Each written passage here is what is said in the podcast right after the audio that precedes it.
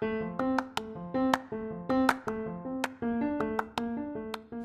皆様こんにちは。今日も聞いてくださってありがとうございます。このポッドキャストはオーストラリア・ブリスベンに住んでいる私がね、聞いてこんなことがあったのという出来事を英語で話すボイスログ、Vlog をお届けするポッドキャストです。英語力向上のために行っています。えー、本編の英語日記の部分は英語、日本語と交互に話しています。えー、この英語日記の文字起こしのテキストは、えー、ノートというプラットフォームに載せてあります。この日記の中に入れた3つの表現とそこから学んだことなどをメモとして残しています。え概要欄にリンクを貼っておきますので、もしよろしければそちらもご覧ください。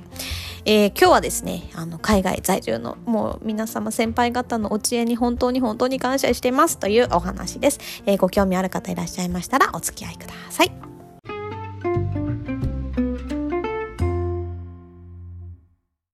Hi everyone, it's the 24th of March and I hope you've all had a good week. The weekend is almost here. えー、皆様こんにちは。今日も聞いてくださってありがとうございます。今日は3月の24日ですね。えー、皆様今週はいい週でしたかえっ、と、もう週末ですよ。嬉しい。やった。Anyway, today I wanted to share something that I've been grateful for lately. The people who are called senpai when living in a foreign country. えー、今日はですね、え、ー、と、まあ、海外に私住んでいます。オーストラリアに住んでいるんですが、あのね、今まで海外にずっと住んでいらっしゃる先輩方に感謝してもしきれないんですよっていうお話をしたいと思います。Recently, I stumbled upon a great Instagram account that shares tips and information for those of us living abroad. 最近ですね、なんか海外在住の方向けに、こう、なんかこう役立つ情報とかをいろいろシェアしてくださっているアカウントを見つけました。For example, the account shares Japanese recipes using ingredients that are easily available in foreign countries. 例えばですね、こう、海外で手に入る食材で、えっ、ー、と、こう、まあ、日本の再現レシピとかを、えー、シェアしてくださってるアカウントです。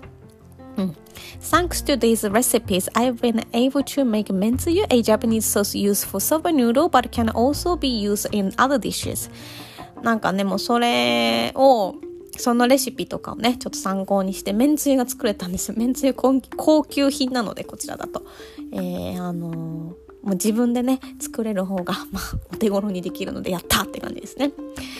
As someone who loves Japanese cuisine but uh, lives in Australia, I'm grateful for the convenience of social networking service that help me find the information I need. まあ私日本食すごい好きなんですが、まあ今オーストラリアに住んでるので、あのそういうこう便利にこういろいろね情報が収集できるソーシャルネットワーキングサービス SNS もうありがとうって思ってます。While there are pros and cons to everything, I found the people around me to be kind and generous with knowledge. I couldn't appreciate I couldn't appreciate them more. もうなんか、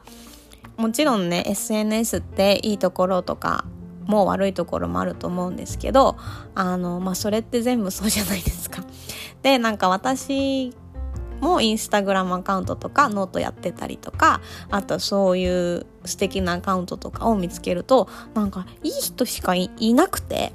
でこんなシェアすごい知識をこうね分けてくださってたりとかしてもうこんなことをねシェアしてくれる時代に生まれてよかったと思いますしもう本当に皆様には感謝してもしきれないなと思っています。